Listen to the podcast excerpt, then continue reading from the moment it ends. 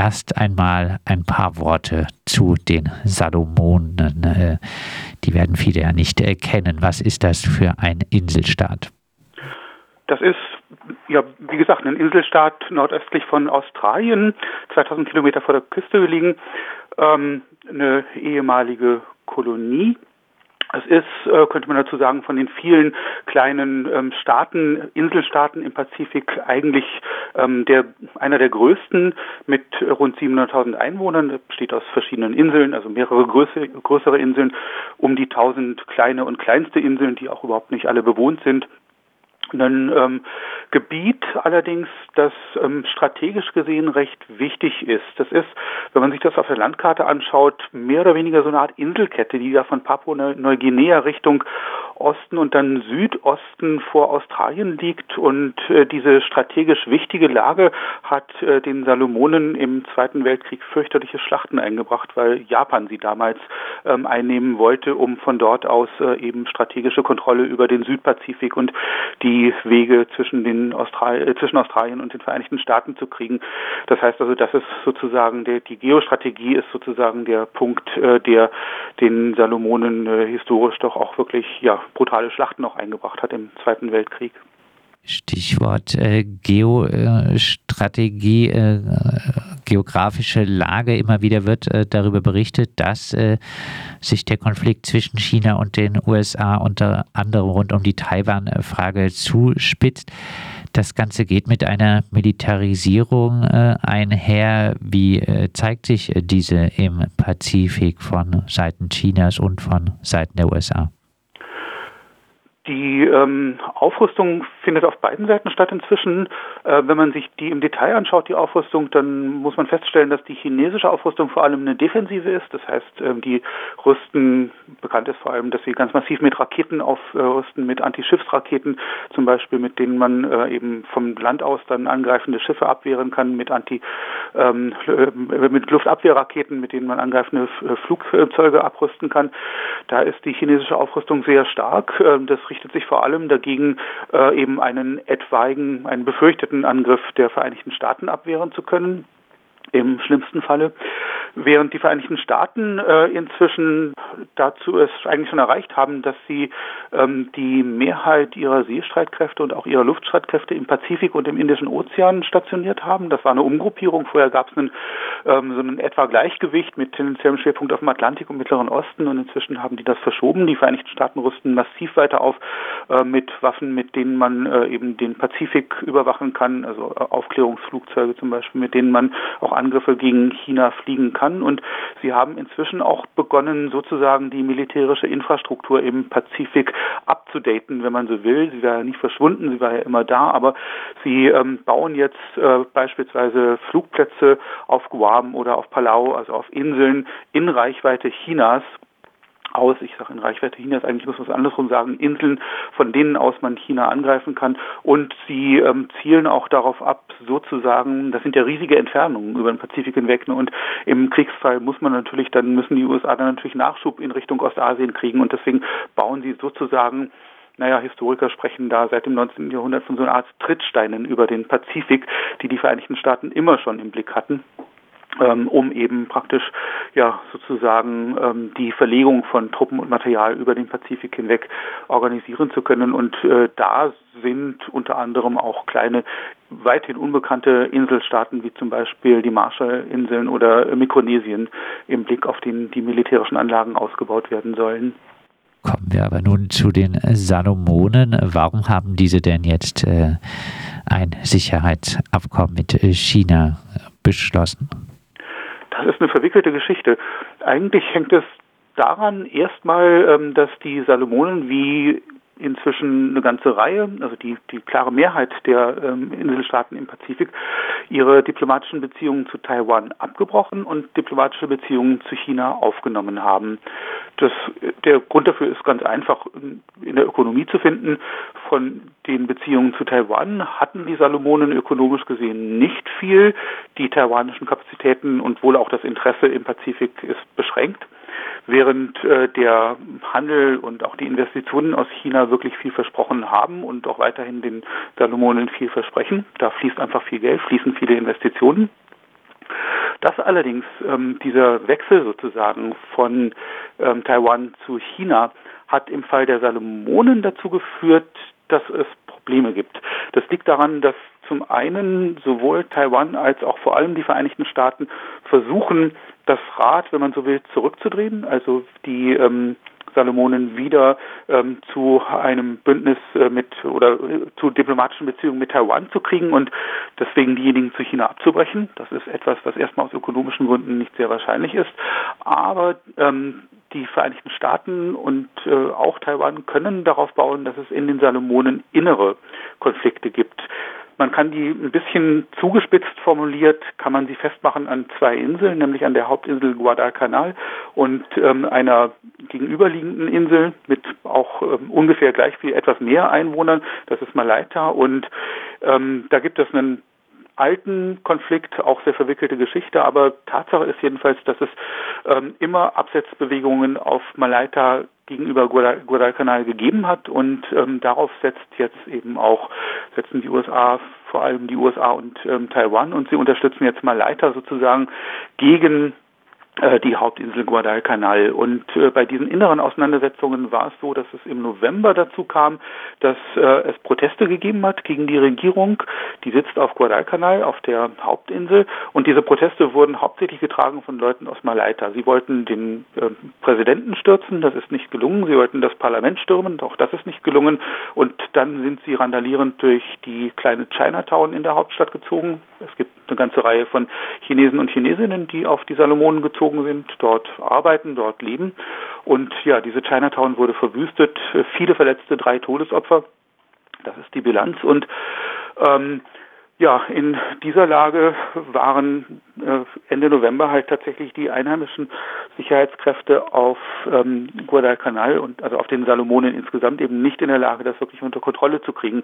Nun ist es so in diesem Konflikt, ähm, ne, wo praktisch die Seite, die gerade den Präsidenten stürzen will, sich darauf verlassen kann, zumindest indirekt Rückendeckung bei den USA und damit im Westen zu haben, ist das natürlich für die Regierung auf Guadalcanal eine ganz verheerende Sache. Und von daher haben die dann tatsächlich angefangen, eben auch China um Polizeiausbildung zu bitten und jetzt eben dieses ähm, Sicherheitsabkommen mit China geschlossen, um ähm, eben sich abzusichern gegen ähm, ja, antichinesische, pro-westliche Aufstände, die eben auch die Regierung äh, in, äh, auf den Salomonen dann stürzen sollen. Verwickelte Geschichte, aber ähm, das ist die Logik dahinter.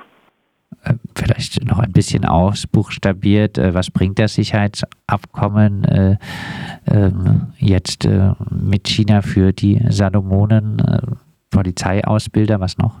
Ähm, das bringt Ihnen jetzt äh, praktisch die Möglichkeit, äh, im Falle von Unruhen, wie sie Ende November geschehen sind, die ähm, äh, Volksrepublik eben auch um äh, direkte Polizeiunterstützung zu bitten. Das heißt also, äh, die Volksrepublik kann dann auch äh, Polizei hin entsenden und eben ähm, dazu beitragen, solche Aufstände, solche Unruhen unter Kontrolle zu kriegen.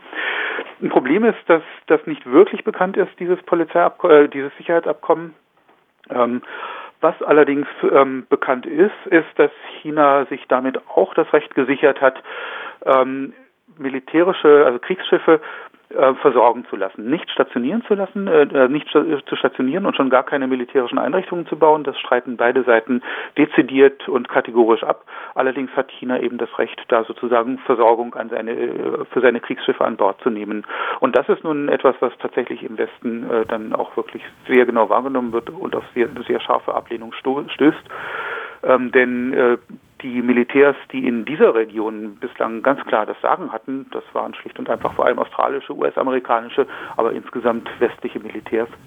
In der Vergangenheit waren ja auch äh, äh, australische Sicherheitskräfte äh, vor Ort bei Unruhen. Australien äh, zahlt äh, wohl auch äh, höhere Entwicklungshilfe immer noch als China. Warum dann praktisch äh, die Hinwendung zu China, die ja dann auch doch eine äh, Abkehr von Australien bedeutet. Mhm. Ähm, China wird als flexibler wahrgenommen, auch ökonomisch. Und bei Australien wird wahrgenommen, dass es seine eigene Agenda im Südpazifik hat. Äh, die hat es auch, das ist völlig unbestritten. Und äh, das ist praktisch die Unterstützung für die Salomonen, die es tatsächlich gibt, das, das trifft zu, ähm, aber dass es die sozusagen von seiner eigenen Agenda im gesamten Südpazifik abhängig macht. also aus ähm, Sicht der Regierung der Salomonen ähm, ist die australische Unterstützung, sozusagen da eine, die abhängig ist von ähm, ja, den strategischen Vorgaben äh, Australiens. Äh, das ist ein wichtiger Punkt und da ähm, sehen die, sieht die Regierung auf den Salomonen äh, doch deutlich größere Spielräume und größere Flexibilität bei China und ähm, ich denke, man muss auch dazu sehen, ähm, China ist nach wie vor im Aufstieg begriffen und wird ökonomisch immer noch stärker und das ist auch klar, denn das Land ist ja wirklich riesig und hat äh, für seine Bevölkerung ähm, für Bevölkerungsgröße sein Potenzial immer noch nicht, längst noch nicht ausgereizt. Das heißt also, auch aus Sicht der Salomonen ist China durchaus das Land der Zukunft, ne, während Australien eher für die ähm, Vergangenheit steht, für die äh, Vergangenheit der westlich dominierten Weltordnung. Und es gibt äh, verschiedene kleine Punkte. Also man hat äh, immer wieder gehört von den Salomonen, dass äh, die diplomatischen Beziehungen zu Taiwan doch eher unangenehm gewesen sein sollen. Also äh, Taiwan hat nicht wirklich viel Unterstützung geleistet, ist aber äh, immer aufgelaufen in den Regierungsbürokratien und hat seine Vorstellungen davon sich gegeben. Also das sind Punkte, die da wohl auch eine Rolle spielen. Du hast schon gesagt, äh, die USA versuchen die inneren äh, Streitigkeiten auf den Salomonen nun äh, zu nutzen, um die Salomonen da wieder auf die Seite der USA zu kriegen.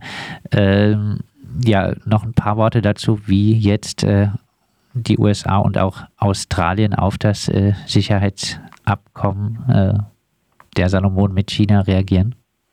Sie haben sehr scharf reagiert. Die Vereinigten Staaten äh, versuchen auf der einen Seite ihre materiellen ähm, Möglichkeiten auszunutzen. Das heißt, sie haben ähm, für die Insel Malaita, das ist diejenige praktisch ein bisschen verkürzt, ein bisschen zugespitzt gesagt, die die Aufstände getragen hat Ende November. Denen haben sie 25 Millionen Dollar Entwicklungshilfe gegeben. 25 Millionen ist für die USA wirklich ein, ein, ein Witz, aber für Malaita ist das riesig viel, ein, ein, zigfaches von dem, was äh, die sonst an Entwicklungshilfe erwarten können. Es gibt Stellungnahmen von australischer Seite, die sehr, sehr aggressiv sind. Der ähm, Verteidigungsminister der inzwischen abgewählten Regierung hat äh, gesagt, äh, ja, da gibt es äh, wirklich klare Kriegsperspektiven, die da in Aussicht stehen, wenn äh, China sich im Südpazifik äh, weiter eben äh, festsetzen sollte. Die USA haben sich ähnlich geäußert. Die USA üben inzwischen diplomatischen Druck aus.